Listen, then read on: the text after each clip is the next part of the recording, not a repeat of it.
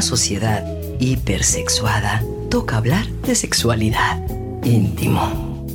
Conduce Vicky Argüelles. Íntimo. Muy buenas noches, bienvenidos a su programa de íntimo. Qué gusto que nos acompañan hoy.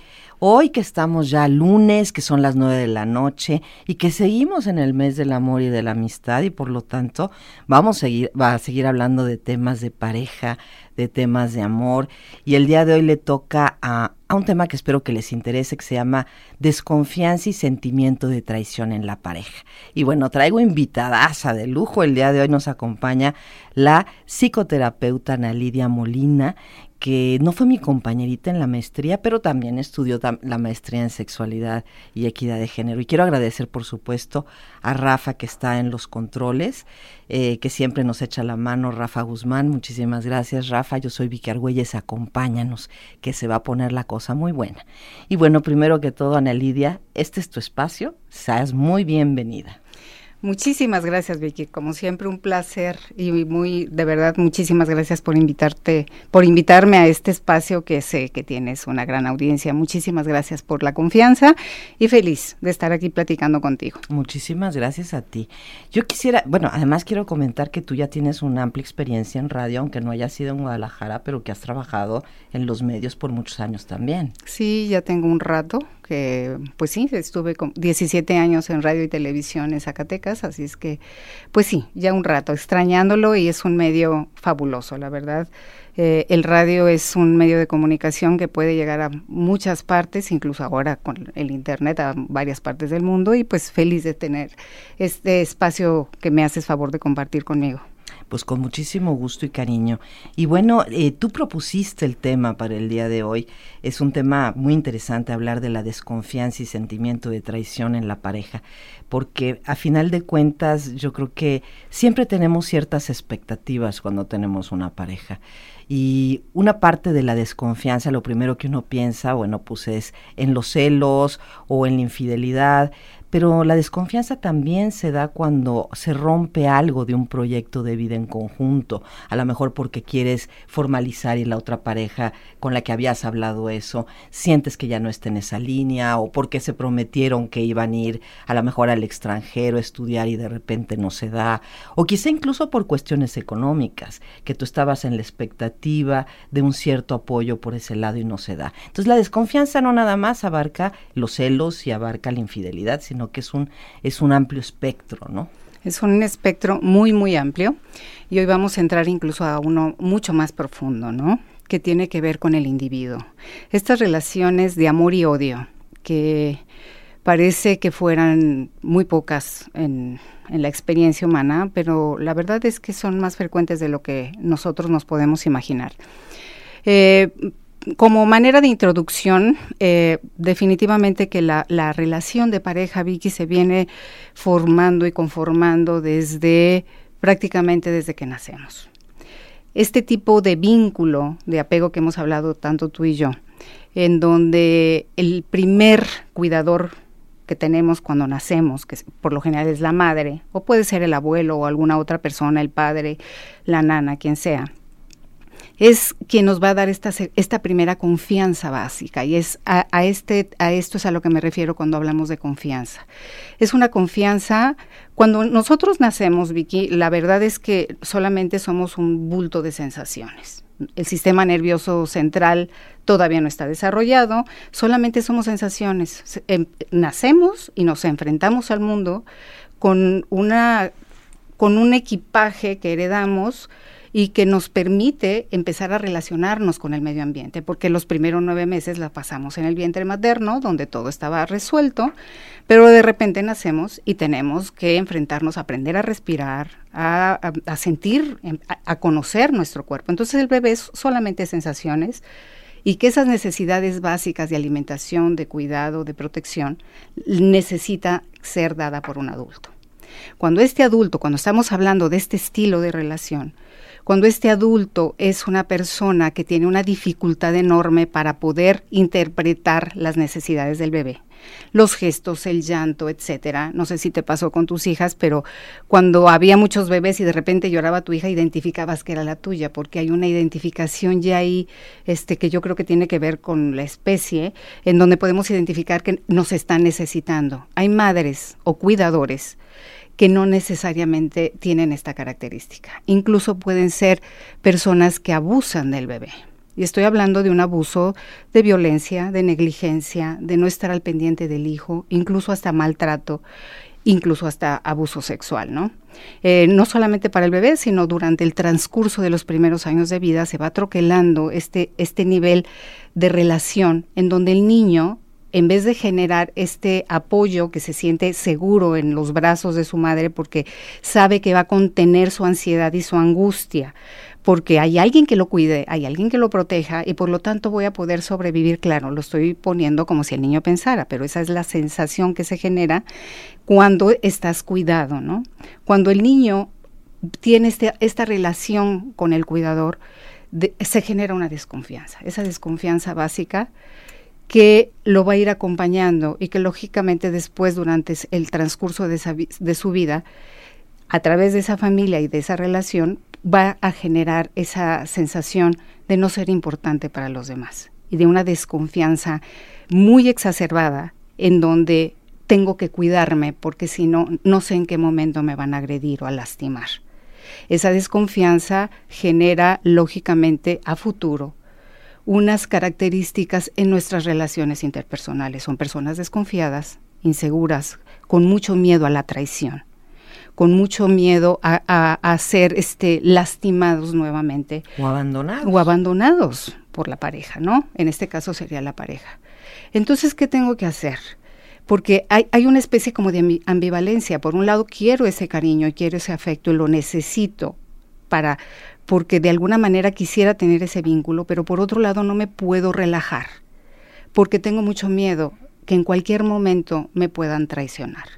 Esta traición puede ser real o no, porque al fin y al cabo todos los que nos involucramos en algún momento en una relación de pareja, bueno, todo el mundo podemos tener el riesgo de que alguna vez nos este, haya alguna infidelidad o no se cumplan las expectativas que habíamos puesto en la relación de pareja y nos podemos sentir vulnerables y frágiles. Estas personas no necesariamente esté pasando esa, esa situación.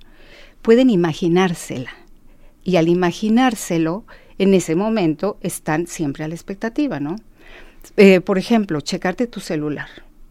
Eh, acabas de ver un mensaje, a ver, ¿a quién estás viendo? Si estás conmigo, eh, ¿realmente me quieres? Si estás conmigo, nada te debe de importar porque estás conmigo. Entonces el control empieza a irse extendiendo en la relación de pareja al, grado desgastante. muy desgastante porque al grado tal de que en algún momento te das cuenta que está secuestrada por la relación. He tenido casos en consulta en donde literal, bueno, este es un caso muy extremo, en donde a la joven no la permitían dejar eh, ver a su familia, el, el señor tenía mucha desconfianza y cerraba la casa con candado por, y no podía salir la señora.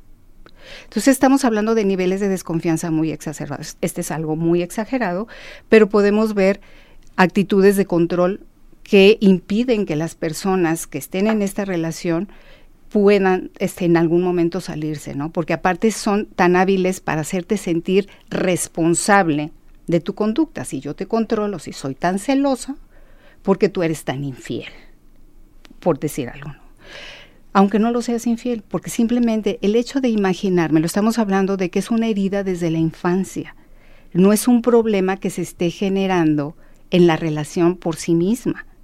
Es algo que yo traigo desde la infancia y que por lo tanto es muy difícil discernir en qué momento estoy este, cortando la realidad de mi imaginación. No, pues esto es hablar de una celotipia exacerbada, o sea, casi patológica. Totalmente patológica, incluso en muchas ocasiones rayando ya en la paranoia, ¿no? En esta, me quieres hacer daño, en qué momento no soy suficiente para ti. Eh, esto se puede manifestar en todos los diálogos a través de la, de, de la relación de pareja, a través de la forma en cómo te vistes, cómo me ves, como en, el contacto sexual, en el deseo que aparentas, en todo este tipo de situaciones, todo aquello, porque él realmente tiene un hueco enorme que se generó en la infancia, en donde se le mandó el mensaje que tú no vales. Y que, y, que, y que todo este daño que yo te estoy generando te lo mereces. Esto se queda en el inconsciente del individuo y por lo tanto tengo que estar a la expectativa porque me tengo que defender de todo aquello que está a su alrededor. Oye, pues sirva, que sirva esto como de un aviso, como de una llamada de atención para quien está viviendo una relación de este tipo y piensa dentro de este concepto del amor romántico, ¿verdad? Es que si no me quiere, si no me cela, no me quiere. ¿No? Y bueno, pues que entiendan que esto más bien estamos hablando, como tú dices, de una patología en donde eh, esta persona tiene que ir a buscar ayuda terapéutica y tú como su pareja, pues lo más decente para ti es salir corriendo.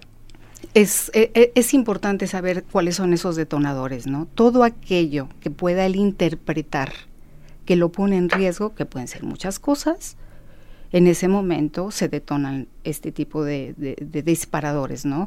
Y pueden ser muy violentos, desde una violencia pasiva, Recuerdo otro caso de una pareja en donde fueron de viaje a París y él en estas calles mm, totalmente llenas de tráfico contaba a la señora que la ponía al filo de la banqueta y él pegado a ella, que cualquier, cualquier movimiento que pudiera tener su hombro se podía ir al, al flujo del tráfico, ¿no? Entonces esta sensación de siempre estar en riesgo, ¿no? A esta señora en algún momento la sacaron desnuda a medianoche de, la de su casa porque el señor sospechó que algo había pasado y por lo tanto se merecía ese tipo de, violencia, ¿no? Estamos hablando de violencias muy exacerbadas, otras muy sutiles, en donde, a ver, ¿cómo vas a ir? Voy a ir con mis amigas, a ver cómo vas a ir vestida. Estamos hablando porque esto se va desde el noviazgo, en el noviazgo, a ver, sácate una foto para ver cómo vas vestida, no, ese vestido no me gusta, está un tanto incómodo. Empiezas a dar estas señales, pero las personas que son sus parejas son excelentes, también pueden ser muy buenos cuidadores. ¿Sí? Y pueden ser este, personas que también, como ellos necesitan ser cuidados, proyectan esa necesidad esa es la manera de conquistar, pero después se vuelve como un control mucho más sofisticado. Ahí ahora con los celulares puedo decir, no, es que sí confío en ti, en lo que no confías en los demás. Entonces, por favor, me mandas tu ubicación, me dices cómo vas vestida y cuando regreses quiero que me saques una foto afuera de tu casa para ver cómo regresaste. ¡Qué barbaridad! ¿Qué es eso? Sí, esto es muy mucho más común de lo que nos imaginamos. Y de verdad es que te amo tanto que, eh, que quiero cuidarte todo esto que hago es para cuidarte porque a veces no te creo capaz de que te puedas cuidar porque tú tan inocente, tan linda, tan bella, tan frágil que aquí estoy yo para cuidarte. Ay, no, por Dios santo. Pero este control es lo que genera este poco a poco este secuestro, ¿no? Vamos a ir a una pequeña pausa. Íntimo. Porque todos tenemos derecho al placer. Volvemos.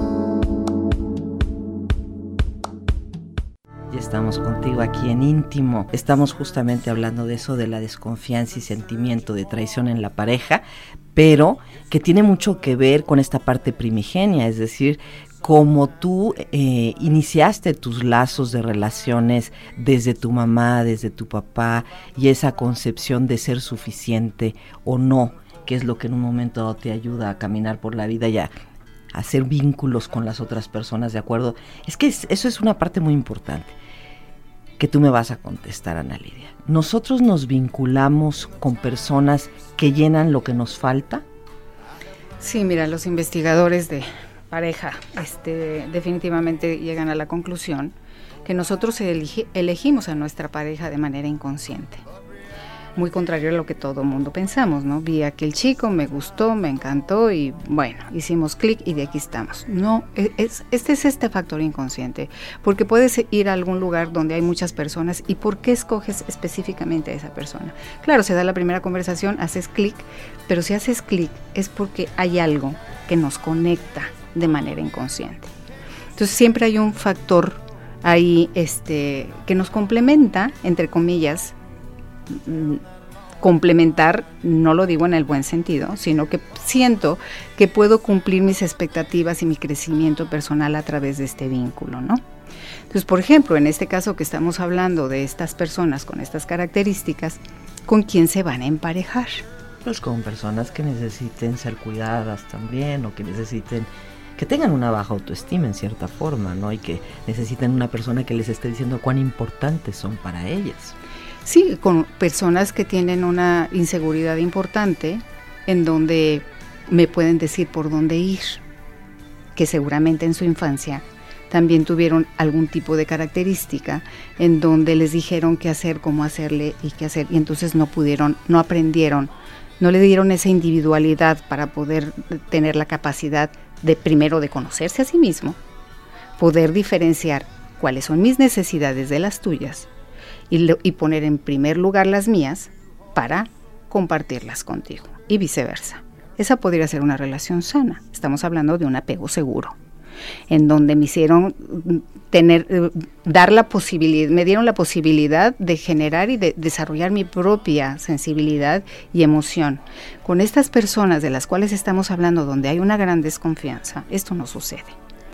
Por lo general pueden ser lógicamente cuidadores en donde a lo mejor tienen un problema de personalidad importante, desde madres a lo mejor con una depresión muy severa que tienen dificultad para poder entablar una relación con nadie, ni, con ellas mismas, menos con, con, el bebé. O bien desde personalidades muy narcisistas, en donde los padres tienen a los hijos como una extensión de ellos mismos, en donde esos hijos van a cumplir mis expectativas. Tus expectativas no existen. Y son estas personas que dicen, a ver, ¿cuánto me quieres, hijo? Si me quieres, vas a estudiar esto. Si me quieres, vas a hacer esto. O sea, desde pequeños se les está enseñando qué es lo que tienen que hacer y por lo tanto no hay una individualidad, no hay un desarrollo de la personalidad que me permita decir hasta aquí porque sigo yo. Te puedo apoyar, pero no estoy no soy capaz de renunciar a mí por estar contigo. En este tipo de relaciones es, se genera este tipo de, de vinculación muy muy dañina, en muchos casos pueden durar años, en otros casos cuando se detectan estas señales ya de violencia exacerbada, pues se le pone fin a la relación y, continúan con otro, ¿no? Hay otras personas, claro que estamos hablando de, ahorita acabo de dar ejemplos muy, muy fuertes, hay otros que son más sutiles y pueden ser más tolerantes. Sin embargo, no dejan de ser violentos. En el caso de, por ejemplo, decidir si trabajas o no trabajas decidir este cómo vas vestida, si te maquillas o no te maquillas. ¿Qué significa si, si vas a un restaurante tienes que tener la mirada baja porque que estás viendo al señor de enfrente o a la señora de enfrente? Eh, todo aquello que yo me pueda imaginar que pueda generar una traición, incluso genero toda una historia alrededor de. Yo vi que aquel señor te vio y tú volteaste a verlo y no dejaste de verlo mientras estabas comiendo, ¿no? Y entonces se suben al carro y es una discusión tremenda que puede llegar hasta la violencia física. Eh, pero tiene que ver con él, con esa persona, con ella o con él, porque esto no nada más es el hombre, es una mujer o un hombre con estas características. ¿Y tú qué les recomiendas a esas personas que tienen ese pues ese gran hoyo y que actúan de esa manera. Es importante, en primer lugar es muy difícil que puedan pedir ayuda, porque la desconfianza es generalizada, no solamente es con su pareja. Cuando ya sienten que definitivamente este es un problema, porque también cuando es, es como una especie de rompimiento con la realidad, cuando llegan estas crisis de violencia importante, en donde pierden la noción de la realidad y de lo que están sintiendo. Entonces, se dirigen por la sensación, se vuelve una conducta impulsiva que no pasa por, por el cerebro y entonces después, cuando ya se calman, se dan cuenta de que lastimaron a aquella persona. Pero son incapaces de pedir perdón, porque si yo pido perdón... Reconozco que es un error. No solamente eso, me pongo, me siento vulnerable. Y al sentirme vulnerable, te doy todo el espacio para que me ataques. Entonces, esa, es, es, un juego en donde ellos están, esas personas también están sufriendo mucho. No es fácil para ellos, para esas personas estar bajo esas circunstancias. Hay un sufrimiento porque también pueden decir, es que sí, la quiero, la estimo, pero no sé cómo hacerle. Es definitivamente estas personas, estamos hablando de un problema individual. Cuando hay una relación de pareja que puede tener muchos años, lógicamente que se vuelve en una psicoterapia de pareja, para que cada quien pueda ir este, delimitando qué le corresponde a cada uno, uno por permitirlo y el otro por provocarlo. Y, pero hay personas hay niveles. Este, este tipo de personalidades pueden haber desde muy, muy, con un nivel de desconfianza muy severo y con una sensación de traición muy severa, y hay otros que son más más maleables para poder percibir que estoy mal y pedir ayuda, ¿no? Hay más posibilidades de modificar esa conducta. Pero depende de la persona que quiera hacerlo. Esto sí tiene que ser muy claro. En muchas ocasiones la pareja dice, es que si tú fueras una persona confiable, es que si tú me hicieras caso, yo sería otra persona, te trataría de manera diferente. Y la persona se la cree. Y empieza a modificar su conducta y empieza a vestirse como él dice, o deja el trabajo, o deja de ver a la familia, o simplemente voy permitiendo de poco en poco este secuestro. Me vuelvo incluso hasta actividades sexuales con las cuales yo no estoy de acuerdo.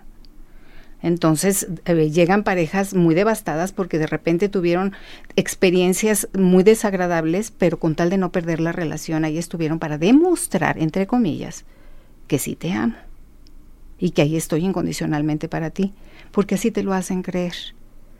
Pero no es así. La pareja no puede hacer absolutamente nada por sanar este, esta, esta herida que tiene desde, desde el nacimiento, ¿no?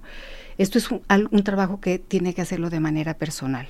Pero para hacerlo de manera personal, bueno, si, si hay esta, esta idea o, este temor de que te voy a perder, ok, ¿qué puedo hacer para no perderte? Bueno, vamos empezando con ir generando un poco de tolerancia y teniendo claro que no depende de mí que él esté bien, pero sí puedo generar un espacio de poco a poco de confianza. A ver, cuando él pida, cuando él se baje este enojo y ese, esa pérdida de control y se vuelva una violencia tácita, ya cuando esté tranquilo, a ver, empezar a ver si esto puede tener algún espacio de confianza y de poco en poco el integrarse a esta, a esta área que, muy desconocida, en donde le quede claro que, que es algo personal y que depende de él manejarlo. ¿Qué pasa, volviendo otra vez a el origen en, la infancia, en la primera infancia con estas personas? El bebé cuando tiene mucha ansiedad, vamos a suponer, tiene mucho frío y hambre y, y, nadie lo está cuidando y, y, se vive como una especie de sensación de muerte, porque literal, si a un bebé lo dejas abandonado, se muere. Entonces, este nivel de ansiedad se apodera en el adulto, algo muy similar, cuando viene una madre a contenerte, te cobija, te caricia, te, hace sentir segura, tú te el bebé se relaja y empieza a sentirse tranquilo. Ese abrazo, estos, estas personas nunca lo tuvieron. Entonces lo que hacen es proyectar su gran ansiedad hacia la afuera, hacia la mamá, se vuelven berrinchudos, enojones. Entonces hacen muchas conductas para ver cuál me cae bien y me hacen caso. Puedo desde llorar o quedarme callado o morder o hacer muchas conductas para ver que, en qué momento me hacen caso. En muchas ocasiones no son escuchados. Bueno, esta, esta, esta conducta de proyectar mi ansiedad hacia la afuera se la proyectan a la pareja. Yo soy tan infeliz porque tú no me amas como yo me merezco ser amado. Esto es una relación terrible de amor-odio, que como tú dices, tiene su origen en, los padres, ¿no? Pero a final de cuentas yo creo que si hay algo más terrible en la vida es que entendamos que en la familia es donde se dan más las relaciones amor-odio y después cuando formamos, digamos, nuestros propios vínculos más fuertes, lo replicamos. Así es. Nosotros aprendemos a ser pareja con nuestros propios padres. Este, y tú como sexóloga lo sabes también, la sexualidad se aprende principalmente en casa. ¿Y cuál es ese, ese eh, aprendizaje? El lenguaje no hablado. ¿Cuál es? ¿Cómo trata mi padre a mi madre o mi madre a, a, mi padre o, o, mis madres o mis padres o lo que tú quieras? Esa relación vincular de cómo me está viendo el otro, de, de, de qué proyecta el otro que me hace sentir valiosa, respetada y amada, y lo mismo para el otro, eso es lo que va aprendiendo el niño.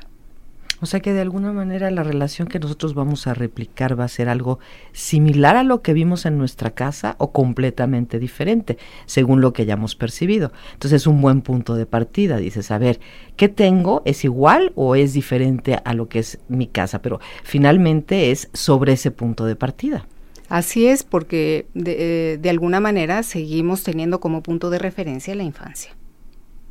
Claro, que dicen, bueno, es que infancia no es... no es este, destino. No es destino.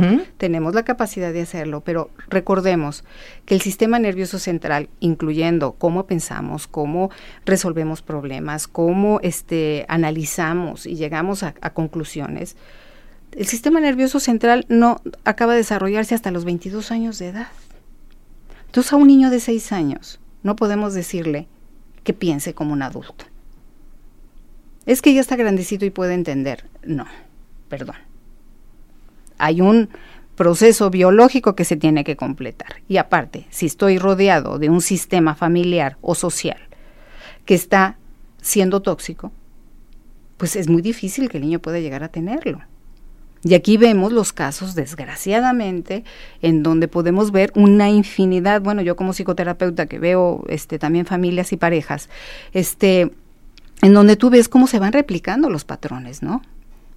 En donde si yo fui violentada por mi madre, es muy probable que de alguna manera, directa o indirectamente, también violente, ya sea a, a, lo mejor con sobreprotección, que la sobreprotección también es, violencia. claro.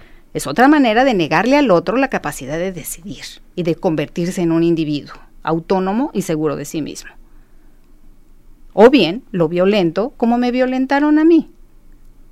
Entonces se tiende a repetir estos patrones cuando tú dices, bueno, tendremos lo mismo o, lo, diferente, aparentemente diferente. Vamos a suponer una familia, una pareja codependiente. Entonces veo a mis padres que fueron codependientes. Entonces yo me voy a volver la más autónoma, la más independiente, la más segura de sí misma, etcétera, etcétera. Pero en el trasfondo sigue habiendo una dependencia. Porque eso de no necesitar a nadie yo soy suficiente para todo. Es negar una parte también de mí como especie, como ser humano. Porque en algún momento, claro que yo necesito del otro y también necesito de la, del afecto, del cariño, de un abrazo contenedor, de un abrazo cuando me sienta frágil y la capacidad de poder decir, te necesito. Pero eso que dices no me habla necesariamente de una gente fuerte. Yo creo que a mayor fuerza, mayor aparente fuerza y mayor debilidad. hay más vulnerabilidad. Cuando hay vulnerabilidad a mí me parece que hay fuerza, porque tienes la capacidad de decir no puedo, necesito, y entonces eso me parece que es una fuerza. Cuando hablo de vulnerabilidad estoy hablando de una vulnerabilidad inconsciente que la reviste de autonomía y de no necesitar a nadie. Ese es cuando hablo de esa vulnerabilidad. Pero esta vulnerabilidad yo no hablaría que se, el, el, pedir ayuda no creo que sea una vulnerabilidad. Es una certeza de que me siento y me veo como un ser vivo con necesidades y carencias, como un todo, como un ser vivo, como un ser humano, con un todo. Eso es ser, es ser congruente con uno mismo. Claro. Y pensaste que íbamos a la pausa, ah, todavía no. yo también pensé, yo también Estaba viendo ya. no, muy interesante esto que tú dices y por supuesto que, que esto es fuerte porque uno, uno piensa que va eligiendo una pareja por un proyecto de vida en común, por ciertas afinidades, y pocas veces piensas que tú lo que estás haciendo es una elección inconsciente que busca llenar ciertos vacíos y ciertos hoyos de tu vida de la infancia, ¿no? Y bueno, pues a, lo mejor vale la pena como pararnos y decir, a ver, ¿qué parejas he escogido? Para saber cuáles son mis necesidades. Es, es uno de las eh, de los mm, objetivos, entre comillas, de la pareja, es cómo crecer a través del amor. Porque la pareja, básicamente, una pareja sana, es aquella que está, que no niega la individualidad del otro, sino que más bien me enriquece las diferencias y que cuando e, ella o él me necesite, me apuntale para brincar hacia otro espacio. Es esa certeza de que estás ahí, independientemente de que me equivoque, me caiga o en este momento me sienta frágil ahí estoy para apoyarte y voy a estar para ti cuando lo necesites. Esa equidad, esa pareja, parejos. Entonces, esa es una pareja sana. Entonces, una pareja sana está buscando cómo crecer a través del vínculo, pero lógicamente cómo crezco como individuo a través del vínculo. No me pierdo en el vínculo. No vivo para el vínculo. Mi pareja es una parte de mi vida, no mi vida. Ahora tengo una duda, tú hablas de estas parejas sanas y yo te preguntaría, ¿una pareja sana se elige o se construye? Tiene que ver con el apego seguro, porque bueno, estamos hablando de mucho apego, hay diferentes tipos de apego. Las personas con apego seguro tienen mayor posibilidad, porque les brindaron el espacio, de conocerse, entre comillas. Y cuando hablamos de sano, es entre comillas también, porque todo mundo tenemos una cola que nos pisan, unos más larga, otras más corta, pero al fin y al cabo ahí está. Entonces, una pareja sana es aquella que tiene un problema, tiene la capacidad de ponerlo en la, en la mesa, argumentarlo, llegar a una solución y seguir y continuar. ¿Qué pasa en psicoterapia? Vamos a suponer, te veo ahorita en psicoterapia por X problema abandonan el tratamiento o se van o dicen que ya está resuelto y regresan a los 10 años y siguen con el mismo problema. Esa es una patología. Porque una pareja sana va a tener diferentes problemas, porque así es la vida. Ah, sí, claro, pero se ponen de acuerdo en algo y, se van resolviendo y se van resolviendo. ¿Ves cómo sí? Exacto, pero cuando sigue, vengo porque fíjate que me... Eh, no sé, me acaba de golpear el marido y a los 20 años vienes, es que me sigue golpeando el marido, bueno, caramba. O sea, ¿en, que, ¿en dónde pasó que no pudiste tomar una decisión? O para abandonar o para resolver. Pero ¿en dónde estuvo esta capacidad de, de ponerme a mí misma, ¿no? Incluso defender mi dignidad, que esa no es negociable. Y en muchas ocasiones nos han enseñado que la dignidad es negociable. Lo que importa es mantener la relación. Y entonces en esta sociedad que lo bueno es que ya se está modificando gracias a todos estos programas, en donde a muchas veces nos han hecho creer que el, que el generador de la economía, en este caso que ya se está modificando desde hace varios años, era el hombre, entonces era quien debería llevar el control. Oye, sí sabes que ahora últimamente están muy altos los índices de divorcios en, en parejas de la tercera edad. Cuando antes decían, bueno, pues ya que, pues ya es el que me tocó, pues ya a estas alturas, pues para qué me separo, pues si ya lo conozco, más vale malo por conocido que bueno por conocer. Y curiosamente ahorita los índices de divorcio en las personas de la tercera edad o de 50 años en adelante están en, en aumento justamente por eso, porque dicen también me merezco otra forma de vida. Vamos a ir a la pausa, regresamos, no te despegues, seguimos contigo en íntimo íntimo. Porque todos tenemos derecho al placer. Volvemos. Y bueno, pues estamos platicando eh, el día de hoy de, este tema que se ha vuelto así como tan complejo a lo largo de, de, la plática, que es la desconfianza y sentimiento de traición en la pareja, y donde, bueno, nos hemos descubierto con que estamos escogiendo parejas de acuerdo a las necesidades infantiles no resueltas que teníamos. Ay, que, que, fuerte se oyó. Soy, sí, claro, se oyó fuerte, pero yo así estoy así como de, ¿cómo crees? Estoy revisando a mis novios. Ahorita estoy viendo en mis, en mis fotografías a ver a quién escogí, por qué lo escogí, qué me falta. Entonces, este, digo, es una manera, la verdad, muy padre de, de abordar un tema tan importante, porque ciertamente uno cree que, que, se une con el otro, ¿sabes? Como por sus afinidades o como por esa vibra y esa energía cósmica que, te unió. Y bueno, al final de cuentas fueron tus carencias. Entre carencias y también, este, no, no solamente carencias, sino también hay este, cosas en las cuales podemos tener afinidades, ¿no? y podemos tener también partes saludables como en toda la conducta humana hay, es toda una gama de posibilidades, ¿no? Y dentro, por eso es tan interesante la psicología, bueno, a mí me apasiona por el hecho de que podemos tener un caso X, vamos a suponer depresión, pero no todas las personas que padecen depresión son iguales, cada quien tiene una historia propia que le que genera un cuadro personal. Así es con toda la conducta humana, ¿no? Somos somos personas que de alguna manera nos va a ir troquelando la vida, nuestras propias experiencias, nuestra forma de cómo resolvemos, eh, de cómo vemos esa realidad, la percibimos y queremos modificarla en beneficio propio y en muchas ocasiones lo que consideramos beneficio propio puede ser una conducta disfuncional, como en este caso. Yo necesito protegerme porque imagino y estoy dentro de mi imaginación seguro de que me van a atacar por lo tanto, ¿de qué manera puedo protegerme? Con una conducta disfuncional, pero al fin y al cabo que me hará sobrevivir. ¿No? Entonces, eh, aquí lo importante es, mm, bueno, estamos hablando de una, de unas relaciones un tanto complejas que se pueden ir visualizando desde el noviazgo, ¿sí? Sí, pero en el noviazgo, sabes, estás con la, con la hormona alborotada y no ves, no ves claro y dices, no, bueno, pero es que es que es, él ahorita es así, pero porque me quiere mucho. Entonces empiezas a trastocar la información que te llega y no la ves del todo. Por eso yo digo que no es nada sano que tú eh, formalices una relación cuando estás enamorado. En el enamoramiento, ¿no? No, ahí no, porque no estás viendo realmente. Espérate, espérate a que se acomoden las hormonas, la cabeza y voltea a ver al otro para ver si realmente es la persona que, que, va a estar bien contigo y tú con él. Sí, eso es ese compromiso, ¿no? Que se va a ir también formalizando en función de cómo vamos progresando como pareja, ¿no?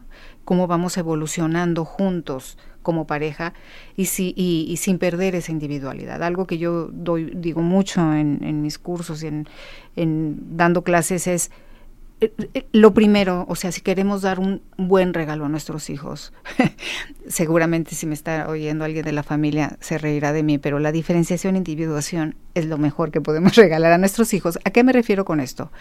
A generar la posibilidad, desde que nace nuestro bebé, empezar a, dar, a hacer claros que él es una vida aparte, que él no vino a cumplir mis expectativas, que seguramente tenemos muchos, todos los padres tenemos expectativas y de alguna manera consciente y inconscientemente lo, dices, lo vamos a poner. Tienes una expectativa, pero una cosa es la expectativa que tú tengas y otra cosa es que de alguna manera vayas coartando la libertad de ellos, diciéndole eh, lo que tú quieres o que quieras vivir tu vida a través de ellos, no, por favor. Claro que no, es una manera de este de, un suicidio, ¿no? O sea, aniquilar al otro, su personalidad, su capacidad de, de, decisión hacia dónde quiere ir. A veces ese proyecto que yo tengo programado para aquel hijo o hija, pues resulta que no, o sea, no tienen la mayor interés y si no aprendo desde pequeños a respetar esa diferenciación, esa decisión y claro, enseñarlos desde pequeños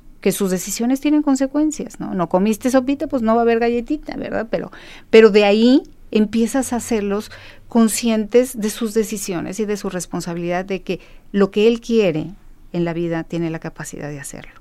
Y estar ahí para apoyarlos, ¿no? Estar ahí para decir, ok, no se pudo ahorita, pero se podrá mañana. Y si no, y si no se puede, no pasa nada. Hay otras mil cosas que hacer ese, esa, ese respeto por el otro desde que son pequeños, desde que tienen esa posibilidad. Y nosotros hacernos cargo como adultos de nuestra propia vida. Claro. O sea, nuestros hijos no, no están aquí para salvarnos. O sea, por ejemplo, ahorita que estamos en una edad madura, a ver, mi vejez, pues, pero ahora te toca a ti mantener, no señor, a ver qué estoy haciendo yo para tener una vejez digna. Fíjate que pareciera cualquier cosa, pero justo hace unos días de repente llega una de mis hijas y me abraza y me dice, ay mamá, qué maravilla es que no te tenemos que estar cuidando. ¿Sabes? Claro. Porque ya hay muchas mamás a las que sus hijos los están teniendo que cuidar. ¿Por qué? Porque no cuidaron la parte económica, porque no cuidaron la parte de su salud, porque no cuidaron una serie de factores que eran importantes. Y yo creo que cada uno, no nada más en nuestras relaciones de, de pareja, sino en todas nuestras relaciones vinculares, amigos, este, socios, familia, debemos de aprender a ser autosuficientes. Exactamente. a tener un, proyecto de vida, cualquiera que este sea, pero algo que a ti te satisfaga, porque de esa manera pues tú vas a enriquecer la vida del que esté junto de ti y no que estés como de alguna manera parásito chupando la vida de alguien más, sea quien sea, ¿no? Sí, es este, ese, ese respeto, ¿no? Por ti, o sea, definitivamente el, el luchar por una autonomía te da seguridad, este, te da una mejor autoestima, y por lo tanto eh, vas a vincularte con personas porque quiero, no porque necesito. Entonces, ahorita hablabas de parejas maduras que ya se están divorciando. Pues sí, porque si sacas un rango, bueno, desde hace bastantes años ya, las mujeres maduras ya tienen una carrera, ya son independientes económicamente, ya tienen más la posibilidad de decidir que estoy contigo porque quiero estar, porque compartimos como pareja una relación hermosa, que, sigue teniendo dificultades, pero que seguimos avanzando y que seguimos nutriéndonos a través de nuestra relación de pareja.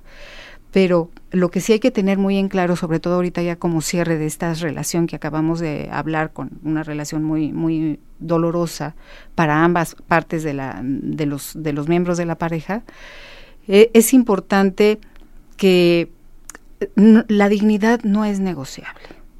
ninguna relación vale la pena cuando ponemos en juego esa dignidad. ¿A qué le llamas dignidad? El respeto por uno mismo, ¿no? La congruencia por el respeto a lo que soy, a lo que quiero ser, el derecho a decidir con quién estar, cómo estar, quién me acompaña o quién no me acompaña y en qué momento me acompaña. Es un todo. Es Pero eso es un eh, autoconocimiento, lo que tú me dices, y a lo mejor estas personas no lo tienen. Exactamente, por eso decía, esto, esta parte de la diferenciación e individuación forma parte de ese autoconocimiento. Y al fin y al cabo nunca acabamos de conocernos. Totalmente. Y al fin y al cabo nos vamos a equivocar.